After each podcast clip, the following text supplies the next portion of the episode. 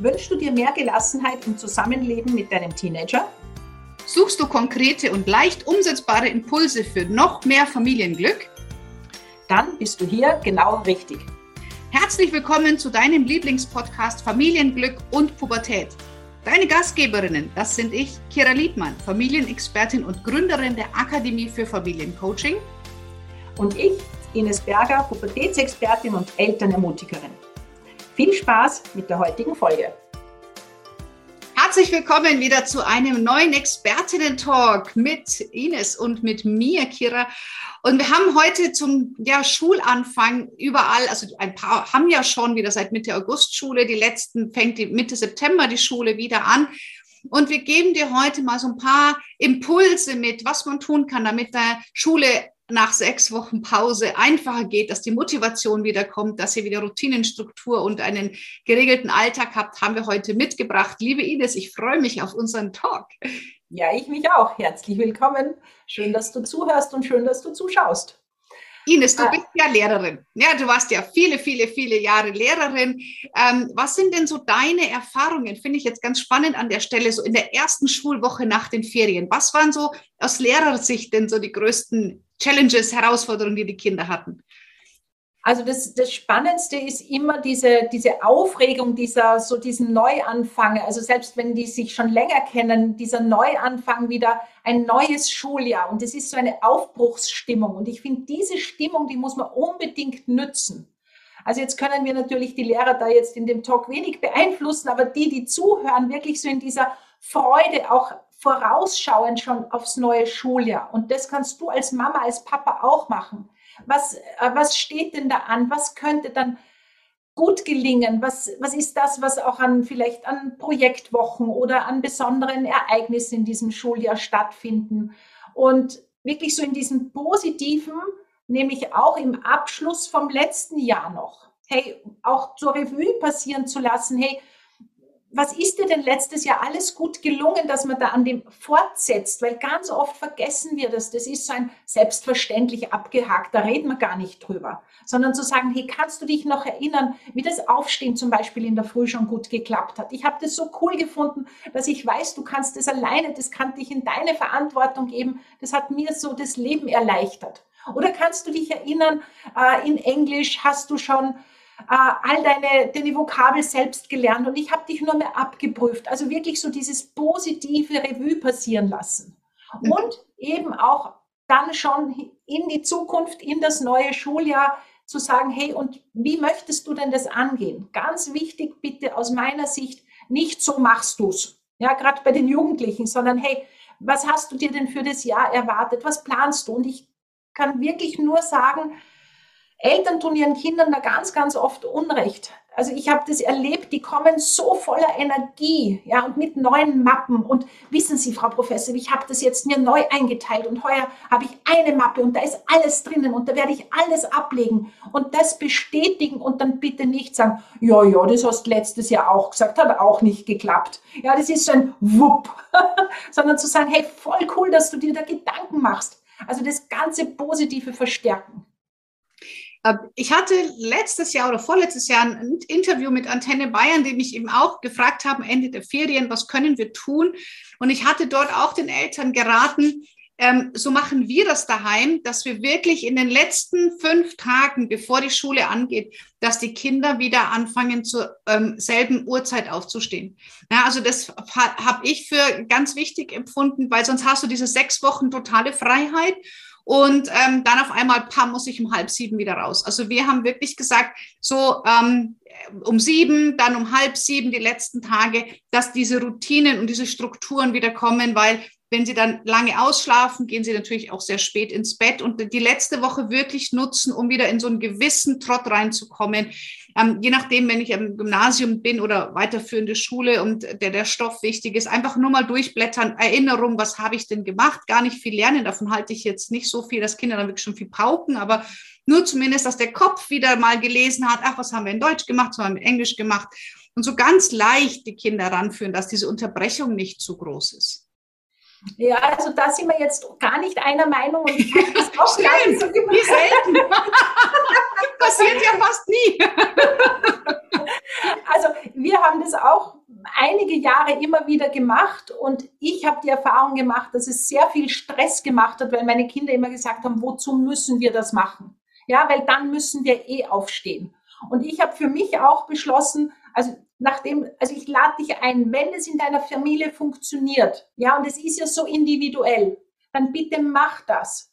Aber wenn du merkst, ihr habt die letzte Woche schon jeden Tag nur Konflikt, weil deine Kinder sich wehren, dann bitte lass es, weil sie müssen dann sowieso aufstehen. Also ich glaube, das ist etwas sehr Individuelles, ja. weil sonst holst du dir den Konflikt schon im Vorfeld, bevor die Schule begonnen hat, sondern ja. zu sagen, hey, aber du weißt, am Montag geht die Schule los, da ist Aufstehzeit und wie die das dann machen, ob die dann wirklich schlecht gelaunt, weil zu wenig geschlafen starten, das ist wieder jetzt, wir reden von Jugendlichen, ja, die sich da ja wehren dann oft, dann bitte mach es nicht, sondern zu sagen, okay, dann bitte übergebe ich dir das, die gebe dir die Verantwortung und auch die Schule, wenn die nicht nachschauen wollen und wenn sie sich so wehren, dann bitte lass es bei ihnen, weil es Schule ist für Jugendliche die Verantwortung. Ja. Aber natürlich bei kleineren Kindern, die brauchen die Führung noch. Genau. Aber ich denke, das kommt immer darauf an, wie alt die Kinder sind. Viele fahren ja auch gerade die letzten Wochen in Urlaub, weil da weniger los ist. Ähm, also so wie es einfach für die Familie passt. Ähm, ich denke, für gerade Grundschüler macht es schon Sinn, dass sie zumindest ganz langsam wieder ein bisschen in eine Schlafstruktur kommen bei Jugendlichen. Ähm, die gehen ja auch außerhalb der Ferien oft erst um elf oder zwölf ins Bett. Insofern ist dann oder noch später. genau. ja, da ist nicht so der große Unterschied. Ines, ähm, hast du noch mal so irgendwie Tipps, wie man sagt, die erste Woche ist vielleicht noch Aufbruchstimmung, aber ich meine, das wissen wir alle, Woche zwei, drei, vier, fünf, dann sinkt dann doch der Motivationslevel wieder so ein bisschen. Ähm, was kann man denn da machen als Eltern? Oder sollten wir überhaupt was tun? Also ich sage immer, das Wichtigste ist, deine Kinder zu fragen. Ja, du kannst ja dein Kind nicht wirklich motivieren. Du musst, also auch Lehrer können Kinder nicht motivieren. Ja, also wir haben diese intrinsische Motivation und das wäre spannend, die zu stärken. Zu sagen, hey, was sind denn so deine Wünsche für dieses Jahr? Was erwartest du dir denn? Wie möchtest du das machen? Auch vielleicht schauen, hey, was hat eben, eben habe ich vorher schon gesagt, was hat im letzten Jahr gut funktioniert und was möchtest du verstärken? Also vielleicht auch Lernbuddies ihnen suchen. Also ich habe immer wieder erlebt, dass viele Schüler sind so kommunikativ irrsinnig gut. Ja, also wo Eltern dann sagen, wenn ich dann mit meinem Kind lerne und dann, dann erzähle ich ihm das und er erzählt es mir und dann kannst das alles, ja, ist ein kommunikativer Lerntyp, sprich lernt über diese Kommunikation am schnellsten, dann zu sagen, hey, wie könntest du dich mit Freunden treffen? Also wirklich so in diesem, wie kann man lernen, ohne dass es so mühsam ist, so wie es viele Schüler empfinden. Da muss ich mich hinsetzen und da muss ich pauken und das ist bläh, ja schon das Mindset. ja, unser Gehirn wehrt sich dann schon, wenn wir schon so äh, sitzen sondern zu sagen, hey, wie kann denn Lernen Spaß und Freude machen, trotzdem es vielleicht gerade nicht mein Lieblingsfach ist. Weil in den Lieblingsfächern geht es ja eh immer gut. Und ja. das, was ich auch erlebt habe, ist, unsere Tochter, die, als die studiert hat, die hatten, da war Corona, das heißt, die konnten sich nicht treffen, aber die haben alle über Zoom gelernt und die hatten einen riesen Spaß dabei. Ja, und das braucht natürlich ein bisschen Disziplin, aber das lernen die Schüler. Wenn, wenn Sie merken, hey, das macht Spaß, da geht was weiter, das ist zwar jetzt nicht unser Lieblingsfach, aber wir tauschen uns aus und dann, mach, dann merken Sie sich auch viel leichter. Mhm. Das heißt, ähm, wenn wir jetzt mal sagen, unsere Zielgruppe in dem Podcast sind ja Eltern mit Jugendlichen. Ähm, wie, wie weit würdest du sagen, erfahrungsgemäß sollten Eltern sich hier einmischen oder sollte man sagen, okay, sechste, siebte Klasse oder zwölf, dreizehn, vierzehn Jahre, Schule ist ab jetzt dein Ding. Wie würdest du das machen? Also ich sage immer, ja, es ist die Schule ist die Verantwortung der Jugendlichen und es muss gelernt werden. Ja, das heißt, es ist ein Prozess. Und es gibt so zwei Kriterien, wo man merkt, dass es Zeit ist, loszulassen und die Verantwortung zu übergeben. Entweder, dass ich als Mama oder als Papa so frustriert bin, dass ich immer lernen muss, ja, obwohl ich ja schon meine Schule hinter mir habe, das heißt, du tust das nicht mehr gerne, dann ist es Zeit, die Verantwortung zu übergeben, weil du ja Vorbild für dein Kind bist. Sonst lebst du deinem Kind ja permanent vor, ich tue etwas, obwohl ich es nicht mehr will. Und was da dazu kommt, ist, wenn du unentspannt, sprich nicht gerne mit deinem Kind lernst, dann strahlst du das aus. Ja, und dann hast du, ich schaue gerade, ich habe jetzt keinen, keinen Kuli, aber dann ist vielleicht so ein Augenverdrehen schon, ja, macht Druck bei deinem Kind oder ein, der klickt jetzt nicht, ja, einen Kuli oder ach, sich bewegen und sich denken, oh Gott, das will ich mag eigentlich nicht. Das ist, du verbreitest unangenehme Stimmung und das setzt den Druck total für den Kind. Ja, das heißt dann, äh, das heißt, bitte gib's ab. Sei es jetzt an Fremdbetreuung, wenn das wirklich Nachhilfe notwendig ist, oder zu sagen, du, ich mag das nicht mehr, aber ich vertraue darauf, dass du es selber schaffst. Wie, wo schaffst du es denn schon alleine? Ja, es gibt ja viele Fächer, wo die Schüler sich leicht tun.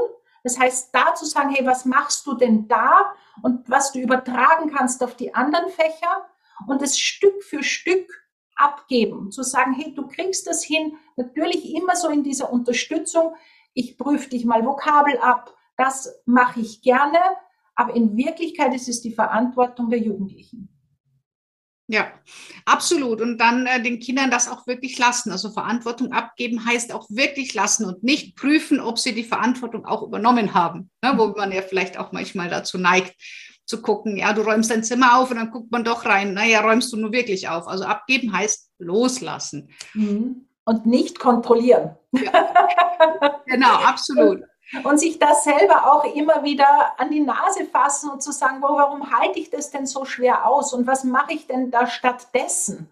Also gerade wenn ich sage, okay, ich schaue jetzt nicht mehr in die Schultasche hinein, weil das ist, ich habe erkannt, das ist die Verantwortung meines Kindes, und wenn dann so dieser Impuls kommt, ja, dann hab so, ich, ich sage immer diese, diese Übung in meinem Online-Kurs, die heißt statt, was stattdessen. Das heißt, als ich damals begonnen habe, solche neuen Verhaltensmuster zu lernen, hatte ich damals zum Beispiel ein Buch und jedes Mal, wenn die, dieser Impuls war, etwas zu tun, obwohl ich es eigentlich nicht wollte mehr, bin ich gegangen und habe gelesen. Ja, das kann für dich ein Lied sein, das du dir dann auflegst für die Situationen. Das kann eine Übung sein. Da gibt es ganz viele Möglichkeiten, weil es braucht wirklich so ein neues Verhalten, um aus dem Alten rauszukommen. Weil sonst, ja, um Gottes Willen, da geht ja so die Panik meistens in den Eltern ab. Und hoffentlich habe ich nichts übersehen, hoffentlich ist alles gemacht. Ja, in dieser Angst. Und Angst ist nie ein guter Ratgeber ja, und vor allem, wie du schon sagst, hoffentlich habe ich nichts übersehen. Es geht ja mhm. ums Kind und nicht um mich. Und ähm, teilweise, also das Einzige, worauf ich bestehe, ist, dass am ersten Tag der Ferien, egal was für welche, die Brotzeitbox rauskommt, weil das ist dann wirklich eklig, wenn das Brot dir schon entgegengaloppiert irgendwann. ja, also das kontrolliere ich dann durchaus schon noch, aber ansonsten ähm, nur bei Fragen. Also wenn Sie Fragen haben, sind wir da und wenn nicht, dann nicht. Und das liegt in der Verantwortung der Kinder, ob sie das halt dann nutzen oder ob sie sagen, ich schaffe es allein. Ja, und das ist wirklich etwas, was ich auch erlebt habe in, in 20 Jahren Schule. Wenn die Eltern geschafft haben, loszulassen, dann war das wie so eine Ermächtigung für die Schüler, in die eigenen Gänge zu kommen. Ja, zu sagen, hey, die, wir wollen alle wachsen. Ja, das ist so ein, ja, es gibt keine Garantie dafür. Aber je mehr Druck die Eltern machen, umso mehr kommt Gegendruck und so, umso weniger lernen sie. Also ich habe sie ja hier in der Praxis auch sitzen, wo sie dann sagen, Ines, ich weiß es eh, ich schade mir ja selber, aber ich lasse es mir nicht mehr gefallen. Sie hat gesagt, sie kontrolliert nicht mehr. Und schon wieder war sie herinnen. Und schon wieder hat sie. Oder er. Ja, Papa, sie sind ja da nicht. Aber ganz oft sind es die Mamas, ja, die da es nicht aushalten. Und wir bringen unsere Kinder genau in die Situation, in die wir sie nicht bringen wollen, dass sie nämlich gegen uns kämpfen. Ja, auch auf die Gefahr hin, dass sie sich selber schaden. Und das wissen wir, aber das ist irgendwie so für mich so ein psychologisches Phänomen. ja, da überwiegt dann doch die kurzfristige äh, Trotz als die langfristig Denken bei unseren Jugendlichen. Das kommt ja dann doch erst später. Okay, also das heißt, was machen wir jetzt, wenn wir äh, Schulbeginn haben und äh, die Kinder da wirklich gut den Start in die Schule ähm, machen wollen. Also macht, macht es Sinn, dass wir, ich habe es jetzt äh, in, in unserer Gruppe gelesen, dass eine Mutter geschrieben hat, dass sie ähm, ihre Kind zum Beispiel jeden, jedes Jahr ein, ein neue, neue Stifte kauft, neuen Spitzer, neuen Füller, neue Hefte. Oder was, was sagst du, was, was würdest du denn so raten, um das Schuljahr einfach gut zu starten? Also ich finde, es hängt immer vom Kind ab. Ich kenne Jugendliche und Kinder, denen war das ganz, ganz wichtig, die Schulsachen neu zu haben. Ich kenne aber auch welche, denen war das völlig wurscht. Also ich würde den Ball wirklich an die Jugendlichen zurückgeben und zu sagen, hey, was kannst du tun, damit dein Jahr gelingt. Das heißt, sie wirklich auch in diese Selbstwirksamkeit zu bringen. So, und ja, ich lege gleich dazu, da kommt sicher als erstes, äh, weiß ich nicht. das ist so der Klassiker bei all diesen Dingen. Und dann zu sagen, hey, okay, dann denk einfach drüber nach, wie kannst du dir dein Jahr gut gestalten? Und da dürfen wir aber auch Vorbild sein. Das heißt, auch wenn ich jetzt wieder im alten Job, vielleicht ich als Mama oder Papa bin, äh, wie mache denn ich mir dieses Jahr gut? Ja, wie mache ich mir dieses Jahr gut, auch mit meinen Kindern? Kann ich vielleicht zum Beispiel Jausendosen oder Jausenbrot herrichten, abgeben? Kann ich, können wir einen neuen Modus finden, dass es uns allen gut geht? Können wir einen neuen Aufstehmodus finden? Ja, also wo sind denn so die Punkte, die, die uns im letzten Jahr gestresst haben und was wollen wir verändern? Oder bleiben wir im Hamsterrad und tun wieder so, wie wir es letztes Jahr eigentlich schon nicht mehr wollten? Also da vielleicht auch innehaltend zu sagen, okay, wie könnten wir neue Schritte setzen? Wer ist, wie gesagt, Jausenbrot. Das ist ich mag vielleicht kurz die Geschichte erzählen. Das war so etwas, wo ich gemerkt habe, das ist mir ganz wichtig. Ja, weil das hat mich so gefühlt zu einer guten Mutter gemacht, wenn meine Kinder eine gesunde Jause hatten. Und es ist noch ein paar Jahre her, unser Sohn ist ja erwachsen und er hat gesagt, Mama, in dem Jahr, als du im Bildungskarenz warst, und da habe ich mich wirklich ins Zeug geworfen. Da hat es Jausen gegeben, unglaublich. Hat er gesagt, da habe ich für die Jause teilweise zwei Red Bull bekommen. er hat getauscht. Ja, das heißt, da zu sagen, wenn du es gerne tust, mach es.